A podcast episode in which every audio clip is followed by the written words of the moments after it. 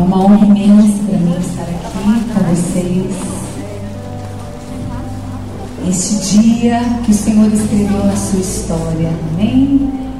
Vocês estão tão longe de mim. Vocês não querem sentar aqui mais perto? Não dá?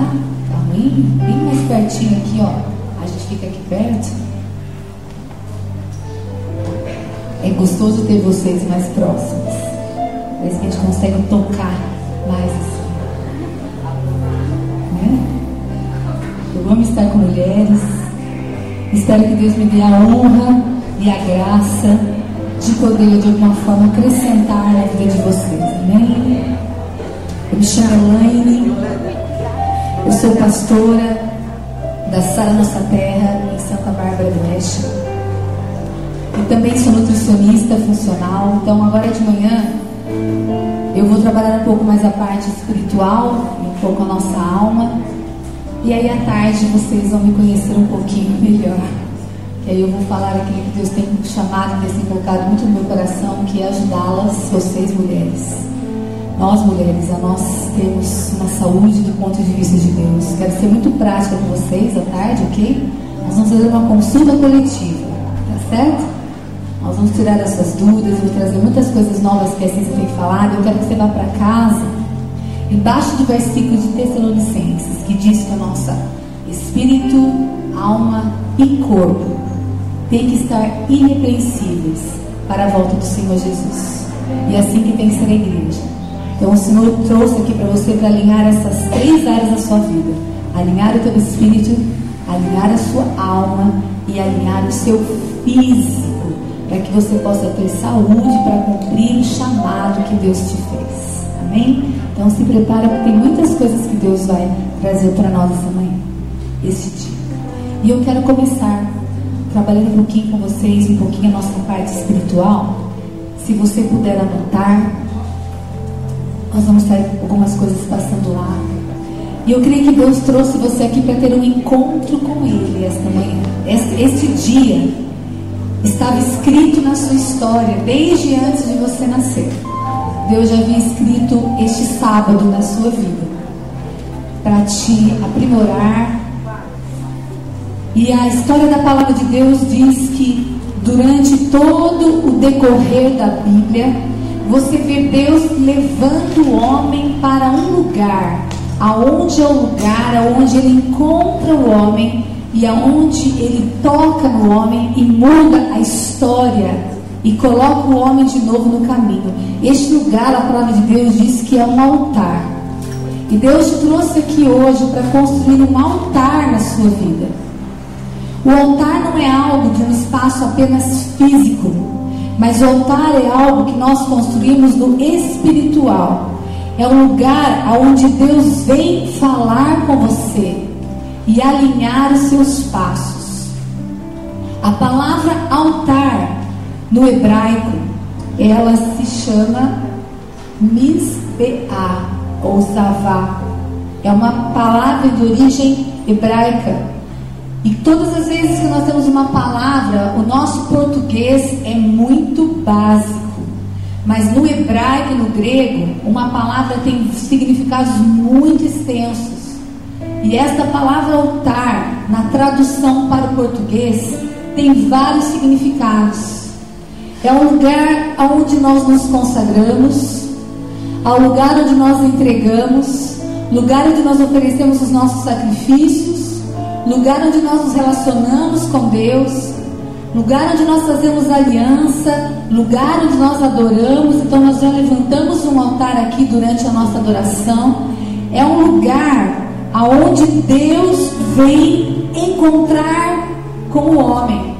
E Deus veio encontrar com você esta manhã, neste lugar. E o convite inicial que nós queremos fazer para você é: construa um altar neste lugar.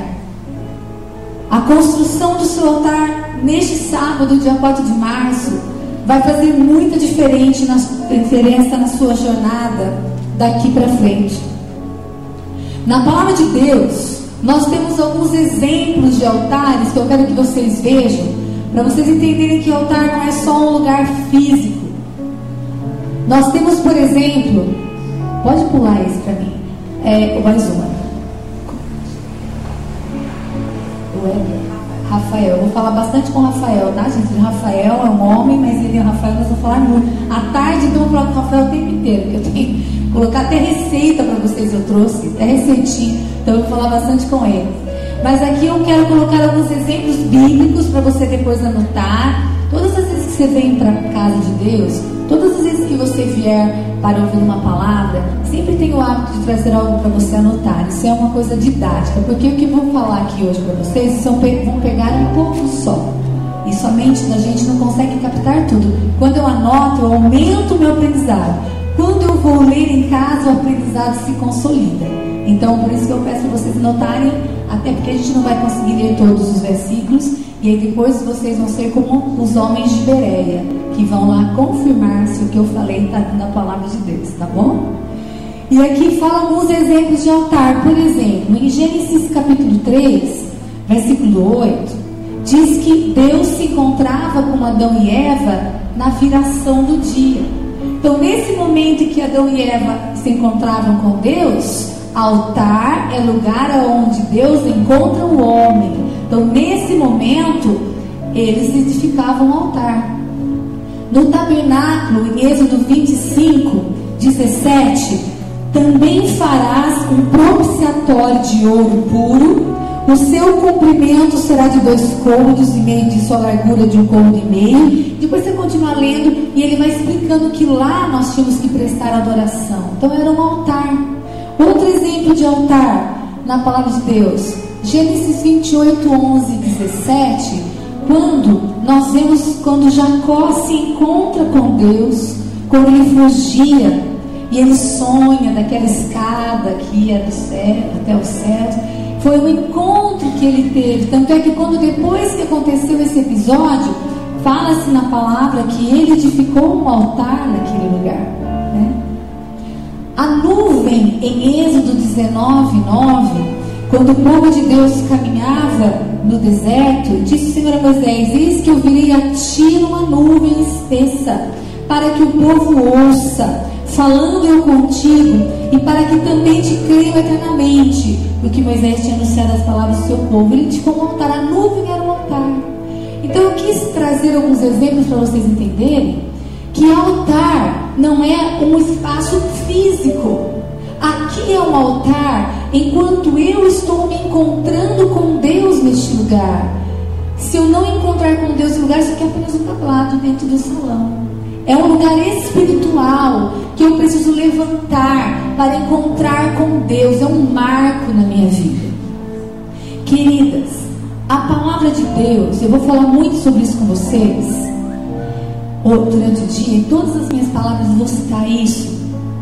Deus escreveu uma história para você antes que você existisse. Deus sonhou com você e escreveu uma história sobre a sua vida. E a palavra de Deus diz que eu e você somos peregrinas nessa terra. Nós não moramos aqui, nós estamos por passagem aqui. Porém, o nosso lar é no céu. Então, no dia 5 de julho de 1965, fizeram uma conta? Eu nasci. Para quem não conseguiu fazer conta, eu vou fazer 52 anos agora, dia 5 de julho deste ano. Então, no dia 5 de julho eu nasci. E Deus tem uma história para Elaine. E eu sou peregrina. Peregrina é uma pessoa que não tem direito à cidadania. Por exemplo, se eu for para os Estados Unidos, eu posso passear lá, dar uma olhadinha lá, mas eu não faço parte, eu não sou americana. Então eu não tenho Direito de fixar raízes. Peregrino é alguém que vive num lugar sem direito à cidadania. Não lhe é permitido fixar raízes. Então eu não sou deste lugar. Eu estou a passagem aqui. Deus escreveu minha história. Eu não sei se um dia, como o irmão falou, eu vou ser arrebatado. Espero que sim, eu creio que sim. Mas se um dia eu adormecer e for aos céus, o Senhor já escreveu essa, isso para mim. Porém, Ele me dá livre-arbítrio. É isso que eu quero que vocês entendam. Eu vou falar muito sobre isso à tarde. Eu vou falar muito com vocês hoje à tarde sobre epigenética. Epigenética é a ciência mais estudada hoje na atualidade. E é a ciência das escolhas. É a ciência que fala assim: se você nasceu com uma genética de câncer, de Alzheimer, de Parkinson, antigamente a ciência falava: ué, você, seu pai teve câncer, sua avó teve câncer, você tem câncer. A epigenética comprova para nós assim: você pode carregar um gene para ter câncer, para ter obesidade, para ter qualquer doença. Porém, as suas escolhas vão determinar se esse câncer vai aparecer ou não. Eu vou explicar para você como a gente vai silenciar a nossa genética. Bem prático à tarde. Mas eu quero usar esse exemplo para a parte espiritual. Eu quero que vocês entendam que eu tenho livre-arbítrio para escrever essa história que Deus criou para mim. E Deus te trouxe aqui hoje para aliar você nessa história. Porque Ele tem uma história linda para você. Enquanto peregrino nessa terra. Só que eu tenho meu livre-arbítrio para andar ou não nesses caminhos. E dentro desses caminhos, o Senhor nos chama para levantar altares. Um dos peregrinos mais famosos da palavra de Deus, um dos que eu mais gosto, é a história de Abraão. Acho que Abraão é um dos, dos homens que mais representam o que é ser um peregrino. A história de Abraão está relatado em Gênesis 12, de 1 a 3. E a, quando você começa a ler essa história, existem duas palavras que todo peregrino tem que carregar no seu coração.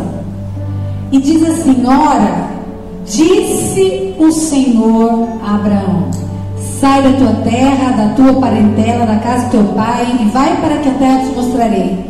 De ti farei uma grande nação, te abençoarei, te engrandecerei o nome, se tu uma bênção. Abençoarei os que te abençoarem e amaldiçoarei os que te amaldiçoarem. Em ti serão benditas todas as famílias da terra. Abraão, a história de Abraão começou no dia que ele nasceu. E Deus, durante a sua caminhada, disse para ele: Queridas, quando eu nasci, Deus tinha uma história. Mas o decorrer da minha jornada ainda Ele tem dito coisas para mim. A primeira coisa que eu preciso ter, eu preciso ter um coração e um ouvido para ouvir o que Deus tem para mim.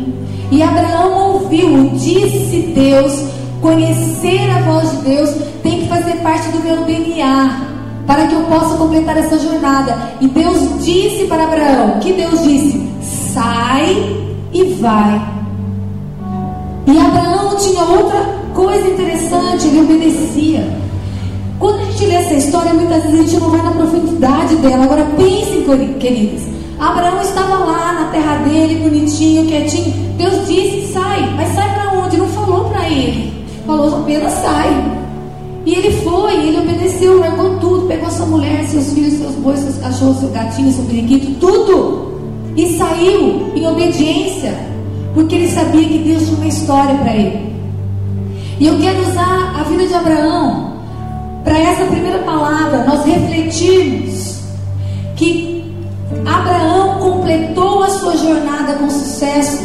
E eu e você vamos completar nossa jornada com sucesso que Deus escreveu para nós. Se nós deliberadamente escolhermos obedecer e levantar os altares. E na Bíblia, Existem quatro altares, quatro altares que Abraão teve que construir durante a sua jornada para que ele completasse a sua jornada com sucesso. E eu e você, queridas, se nós quisermos completar a nossa jornada nessa terra com sucesso, vivendo todos os dias que Deus planejou para nós, nós, assim como Abraão, precisamos construir esses quatro altares. E esta manhã, Deus quer que você reflita. E nós vamos encerrar essa palavra, cada um de nós, individualmente, levantando um altar que Deus nos revelar no teu coração. E o primeiro altar que Abraão construiu está em Gênesis 12, de 6 a 7. Abra sua Bíblia que nós vamos ler. Rafael vai pôr para mim lá. Gênesis 12, de 6 a 7. Diz assim: Então ele ouviu, certo? Deus falou: sai, ele saiu e ele começou a sua jornada.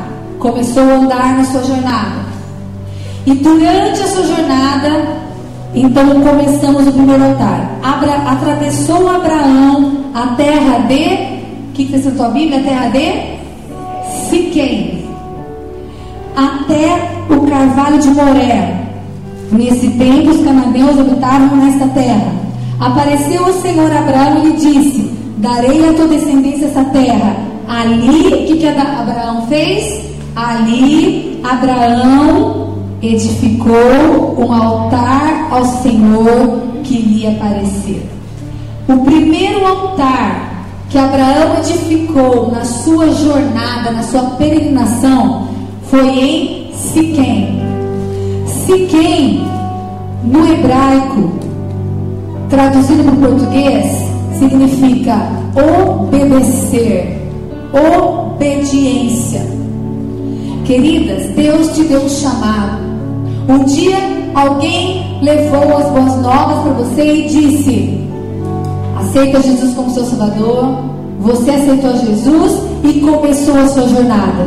Comecei minha jornada. Aceitei a Jesus e eu tenho caminhando, vou morar nos céus. E eu comecei a caminhar. Abraão foi, sai da tua terra, vou te dar um lugar novo, vou te dar uma terra prometida, vou abençoar todas as famílias da terra. Você é abençoada, porque Abraão resolveu ouvir a voz de Deus. E Abraão começou a caminhar, levou todo mundo.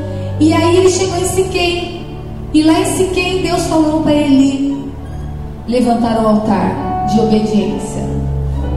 Muitas vezes, queridas, na nossa caminhada, nós temos que parar para avaliar se nós estamos obedecendo aquilo que Deus tem falado para nós. Deuteronômio 11, capítulo 13, ele fala sobre isso. E será que, se diligentemente obedecerdes os meus mandamentos que hoje nos ordeno, de amar ao Senhor vosso Deus, de servi-lo de todo o coração e de toda a vossa alma, e aí vai transcorrer as bênçãos que eu tenho. E nós precisamos entender, enquanto eu estou embaixo da nuvem, enquanto o povo de Deus estava andando embaixo da nuvem da obediência, eles não eram queimados pelo sol, eles não eram castigados pela, pelo frio, eles estavam embaixo da proteção. Na hora que eles saíam debaixo da nuvem e entravam em desobediência, eles estavam ao léu das situações da vida. Queridas, nós precisamos obedecer. O que Deus tem falado para você? O que, como, como, é que eu sei? O que, que a palavra de Deus fala para você? Que eu tenho que perdoar. Você está perdoando? A palavra de Deus diz que eu preciso ter fé, que o Senhor supre necessidades. Você crê nisso? A palavra de Deus diz que tenho que trazer os seus dízimos à casa do Senhor. Você tem feito isso? A palavra de Deus diz que você não pode adulterar. Você tem cumprido esse mandamento? Queridas, a vida cristã é igual a epigenética, é escolha. Você tem o seu livre-arbítrio. Se você quiser obedecer, você vai comer o melhor dessa terra. Porém, se você não quiser obedecer, não adianta você vir aqui, a gente orar por você, você vir para o congresso de mulheres, a pastora insistiu para você vir, você faz discipulado, você vai no grupo de estudo, você faz jejum. Se você não obedecer, não tem jeito das bênçãos de Deus chegarem até você, porque existe uma lei espiritual que foi colocada. Então Abraão, no meio da sua jornada, teve que parar e ver se ele estava realmente obedecendo aquilo que Deus tinha dado para ele. Talvez esta manhã seja dia de você parar e falar assim: será que eu estou obedecendo a Deus? em tudo que Ele tem me falado. Eu sei que eu tenho que perdoar meu, meu marido, minha sogra, minha amiga, mas eu não perdoo porque ela fez coisa errada. Você está errada, querida. Você está em desobediência. E Deus quer que esta manhã você pare para construir o altar da obediência em Siquém. Senão não, você não vai conseguir terminar a sua jornada. Segundo altar, Betel. Gênesis 12, 8. Volta para a tua Bíblia. Lemos os 6, né? 7. Ali de cobra um altar. 8. Passando passando dali para o monte ao oriente de Betel, armou a sua tenda, ficando Betel ao ocidente e Ai ao oriente, e ali edificou um altar. Grife na sua Bíblia essas palavras: Betel é altar, Siquém é altar. Escreva do lado: Siquém, obediência, Betel, intimidade. Então ele edificou um altar de obediência, foi embora, arrumou, desarmou, pegou as malas, ovelha, o boi, as mulheres, continuou a sua caminhada por mais um período. E aí ele parou em Betel. E é interessante que em Betel ele não só parou, mas ele armou uma tenda. Na nossa jornada, nós precisamos muitas vezes parar para levantar um altar de intimidade com Deus. Vocês ouvem isso e eu ouço isso diariamente. Que eu tenho que ter um tempo na palavra, que eu tenho que orar, que eu tenho que buscar a Deus. Mas parece que muitas vezes isso não entra na nossa cabeça. Nós acordamos de manhã, nós levantamos, fazemos um café com óleo de coco e canela, que eu vou explicar à tarde, que é ótimo para você acordar e queimar a gordura da barriga. Damos ração para o cachorro, arrumamos as coisas, falamos bom dia para a vizinha, para o periquito, para o motorista de ônibus. Algumas vezes eu fico imaginando Deus sentado ao lado da minha cama, olhando para mim dormindo e falando assim: ela vai acordar, ela vai acordar.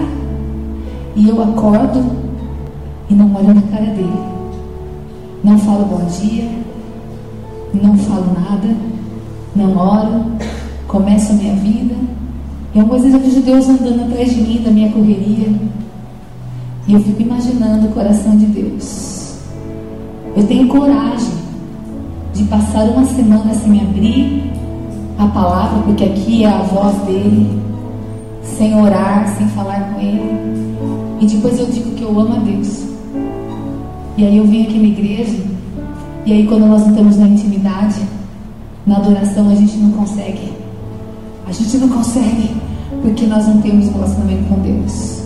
Betel é um dos altares mais importantes da sua vida.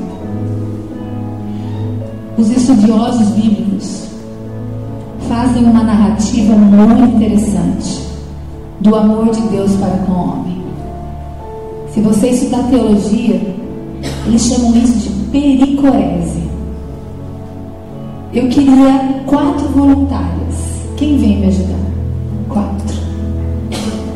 Uma, duas, três. Ah lá, quatro. Pronto, obrigada. Eu quero que vocês entendam.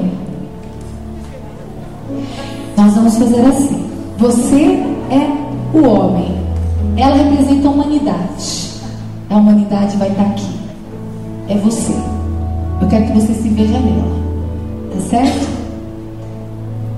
Aqui nós vamos ter o Deus Pai, Deus, ok? o Espírito Santo, ok? E Jesus, tá? A pericorese fala da, do relacionamento da Trindade. Deem as mãos. E a pericorese, eles escrevem uma dança da Trindade. Só fiquem rodando.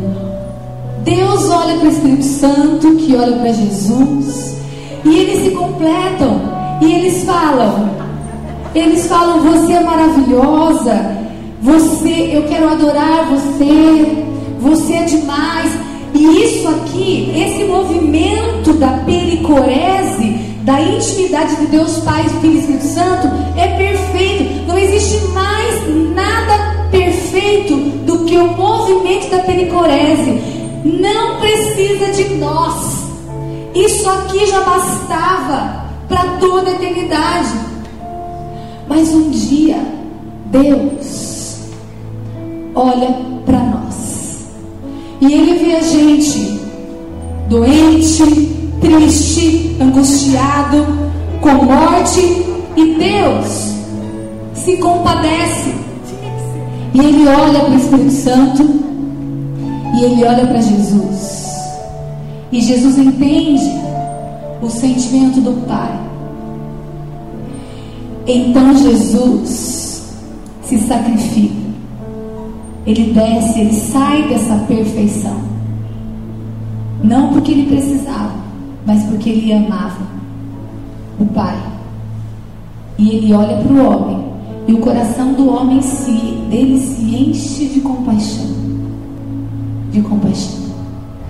E ele desce, morre numa cruz. Ele é cuspido, difamado, machucado.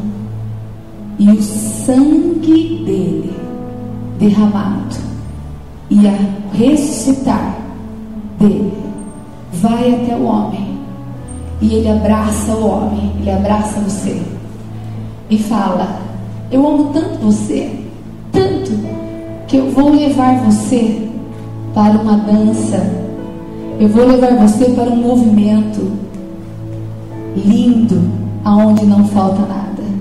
E hoje, por causa de Jesus, do túmulo vazio, você faz parte da pericorésia. Você faz parte da dança da eternidade, da perfeição, pelo amor a Jesus. Você pode aplaudir a Jesus?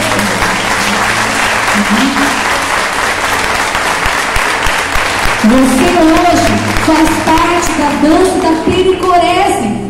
Como, como, queridas, que eu e você conseguimos passar um dia sem olhar para Jesus e sem parar e falar para Ele?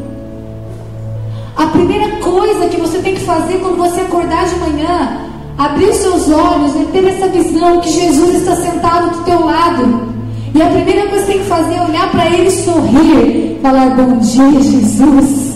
Obrigada pelo seu amor. Eu quero caminhar contigo nesse dia. Você não pode, querida. Isso é uma disciplina. Quando eu entendi isso, eu tenho feito um voto com o Senhor e eu quero cumprir até o último dia da minha vida.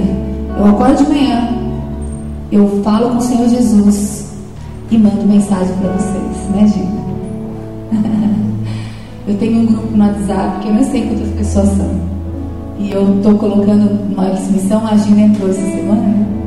E às seis e meia da manhã, todos os dias, eu mando uma mensagem. Porque eu quero que quando ela, você entrar no seu celular, antes de responder qualquer pessoa, você lembre que Jesus está lá do teu lado.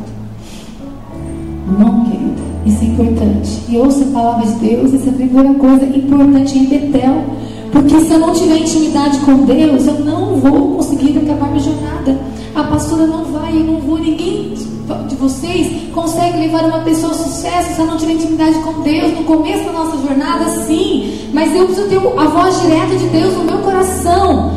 Abraão teve que parar em Betel e ali ele armou a sua tenda. E isso é disciplina. Você pensa que tem dia que eu não consigo, tem dia que eu estou cansado, tenho muita coisa, eu trabalho o dia inteiro. Eu tenho muitas coisas para fazer, mas eu preciso dessa disciplina. Senhor, eu quero ter intimidade contigo, senão eu não vou conseguir terminar a minha jornada. Terceiro altar. Acompanhe comigo, Gênesis 13, 18.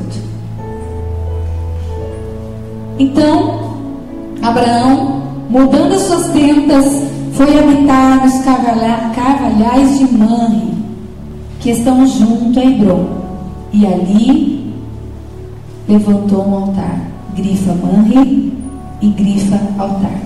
Terceiro altar, Gênesis 13, né? Versículo 18. Manri era uma região ficava a 36 quilômetros de Jerusalém, perto da região de Hebron. E Hebron no hebraico, é o que se alguém souber falar hebraico, me ajuda, mas é essa palavra. E lá, essa palavra para português significa altar da aliança. Manre é lugar onde Deus nos lembra Ele fez para nós. Porém, para eu chegar a levantar o altar de, de Hebron, primeiro eu tenho que ter parado em Siquém para ver se eu estou em obediência. Depois eu tenho que ter parado em Betel para ter intimidade. E aí depois eu vou me levantar no altar de Hebron, que é onde Deus fala para você, ei, olha, eu não falei para você ser forte e corajosa, que eu vou dar para você? Eu não falei para você que vai ser você e a sua casa que vão servir ao Senhor? Eu não falei para você que eu vou suprir todas as necessidades em Cristo Jesus? Eu não falei para você que eu sou o seu pastor e nada me faltará? Eu não falei para você que eu vou, que eu levei sobre mim as suas enfermidades, eu vou te curar? É o lugar, o altar, aonde Deus nos leva e nós nos mergulhamos em lágrimas e Deus fala para você: escuta, eu te dei uma promessa e eu vou cumprir. Então ele leva ele para lá. E olha o que ele fala lá em Hebron, no versículo 14. Aí ele fala, 13, 14, 17. Deixa eu abrir aqui. Ele, ele lembra a promessa para Abraão. Ele fala: Olha, os homens souberam maus. Diz Senhor, depois de Ló separou, ergue os olhos. Olha o que ele fala pra, em Hebron para Abraão: Abraão, ergue os olhos e olha desde onde estás para o norte, para o sul, para o oriente, para o ocidente porque terra que vês, eu te darei a tua descendência. Farei a tua descendência como o pó da terra, de maneira que se alguém puder contar o pó da terra, não contará também os seus descendentes? Levanta, percorre, ele lembra. Ele fala assim para você: Eu não falei para você lá, quando eu disse assim, sai, que eu vou te dar uma terra prometida?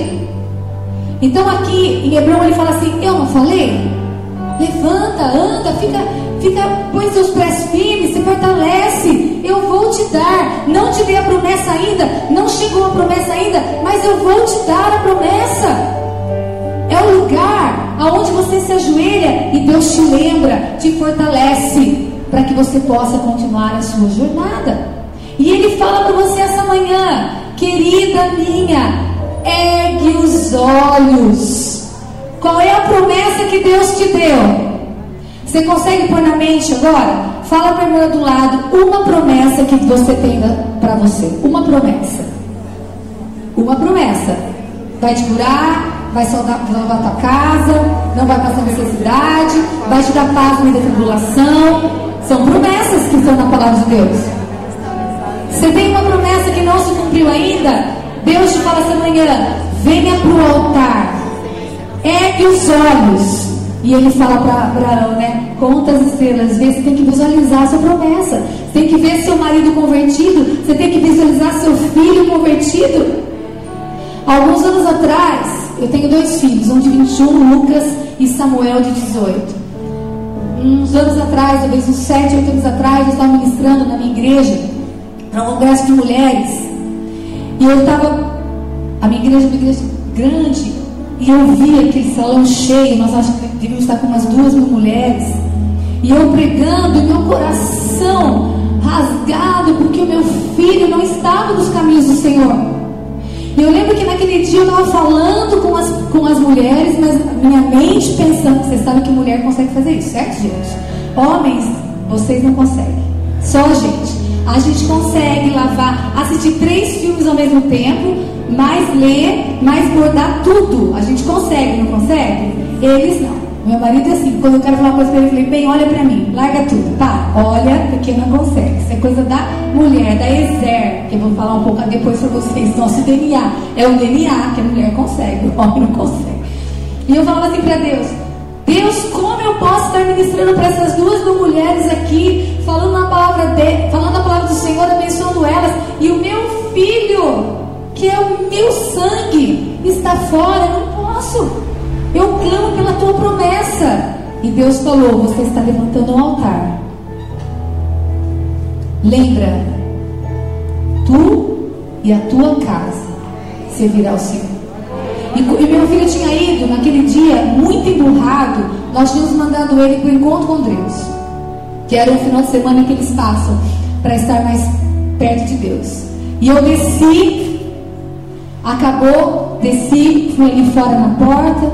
E aí um dos pastores chegou e falou assim: Helene, acabei de chegar do Recanto Sal. O seu filho está largado no chão, chorando em prantos há horas.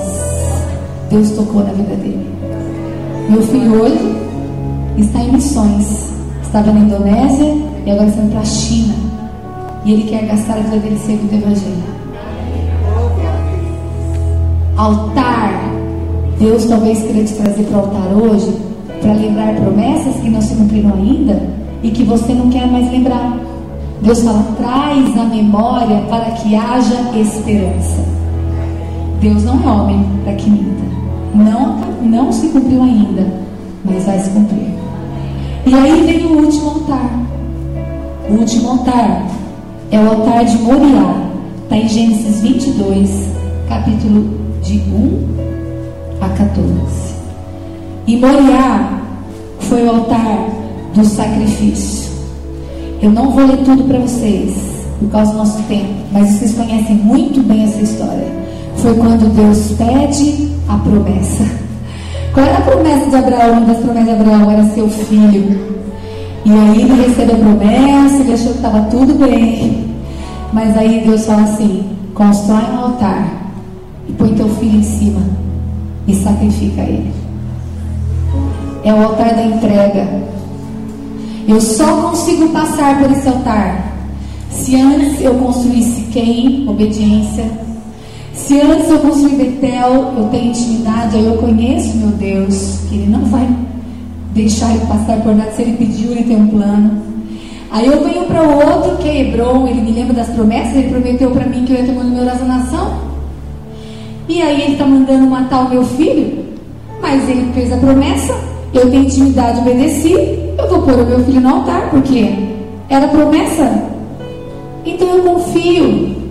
É a entrega total. É a parte mais íntima e preciosa de Abraão. É o próprio coração de Isaac. É aonde eu tenho que colocar as minhas promessas. Rafael, tem mais uma? Tem. E eu quero encerrar falando para vocês sobre Juízes 9, 7. Esses altares todos que Deus tem, essa peregrinação, por que, que Deus me quis que eu vivesse essa época na terra? Por que, que você vive hoje? Nós vamos aos céus. Mas enquanto eu estou caminhando nessa terra, todos esses altares, todo nosso ajuntamento aqui, por que, que você veio hoje para cá? Deus tem um plano para te aprimorar, para morar nos céus, mas existe algo muito mais importante sobre, atrás disso. Você vai ler na tua casa, eu quero estimular você a ler esse capítulo de Juízes, capítulo 9. Juízes capítulo 9 conta a história de um rei. Você vai ler todo o capítulo, mas conta a história do seguinte: vou resumir para vocês. Naquela época não existia um rei, existiam tribos.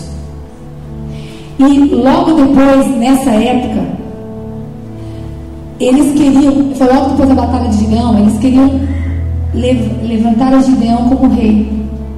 E ele chega e fala assim: Você não quer ser o nosso rei? Vamos juntar todo mundo e você fica o rei de Israel. E ele não aceita. Ele não quer ser. E então, ele tinha, depois da tarde vou falar um pouquinho sobre isso para vocês, na parte fisiológica, mas eu acho que esse, esse carinha aqui tomava maca peruana, porque ele tinha 70 filhos. Então ele deveria tomar muita maca peruana. Depois eu vou te contar o que, que a maca peruana faz para você. A pastora devia ter um balde de maca peruana para vender lá no fundo hoje, que elas vão ter todas comprar. Mas a maca peruana é uma, uma plantinha muito legal, uma raiz legal que melhora a fertilidade, aumenta a libido sexual, dá energia. Eu acho que esse cara tomava todos os dias, porque 70 filhos não é para qualquer um, certo?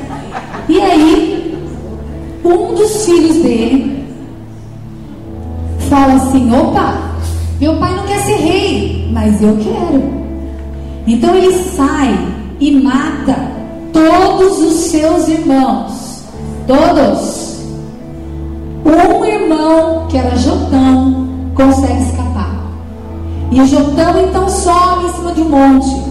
E ele então aqui na minha Bíblia diz o apólogo de Jotão, vamos dizer a parábola de Jotão. Ele conta uma história e ele diz assim: Avisado disso, Jotão foi e se pôs no cume do monte Gerizim. Em alta voz clamou e disse: Ouviu, ouvi-me cidadãos Siquém e Deus nos ouvirá a voz. Ele conta a história, vou resumir. Ele diz assim: certa vez existiam umas árvores, e essas árvores precisavam de um rei, está falando do povo. E essas árvores chegaram e foram para a oliveira e disseram à oliveira: Oliveira, reina sobre nós. Mas a oliveira não quis deixar o seu azeite, os seus frutos e não aceitou reinar. Então, as árvores, versículo 10, foram para a figueira e diz: Figueira, reina sobre nós. Mas as figueiras não quiseram deixar o seu bom doce, sua doçura. E aí as árvores foram para, para a videira, e a videira também não quis. Então, eles foram no versículo 15, as árvores foram para uma espinheira, pelo espinheiro, e disseram: Espinheiro, reina sobre mim. E o espinheiro falou: Ué, eu reino.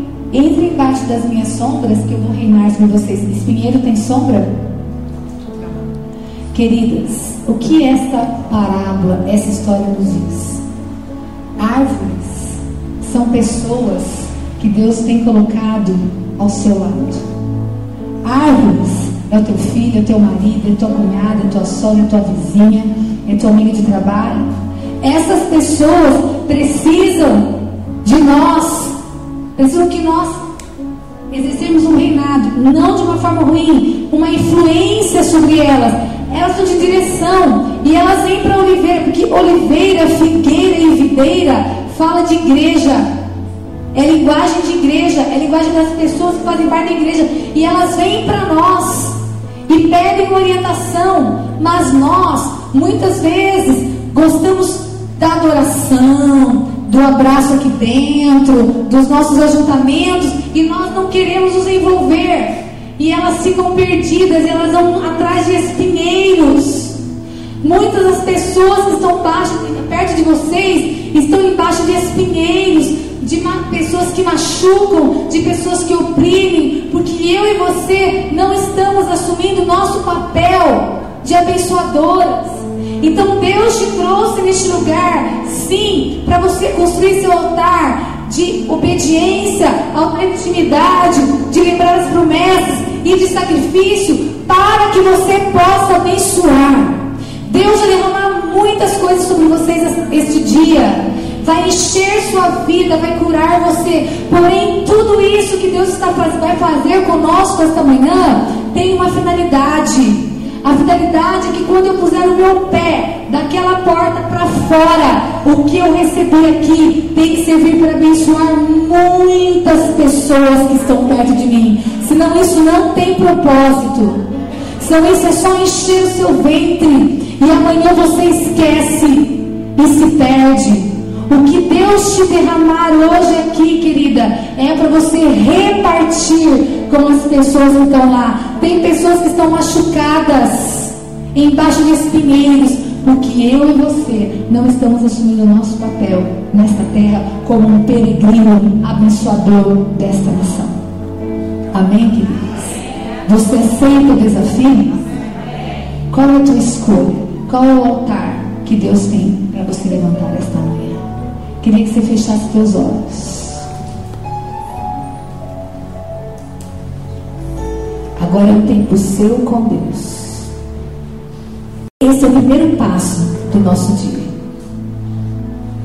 Deus quer se derramar sobre a sua vida muitas coisas. Mas primeiro, nós precisamos alinhar os nossos passos. Um dia Deus te chamou um dia você conheceu o amor do Senhor Jesus. Começou a sua jornada nessa terra. Ela tem um dia para terminar.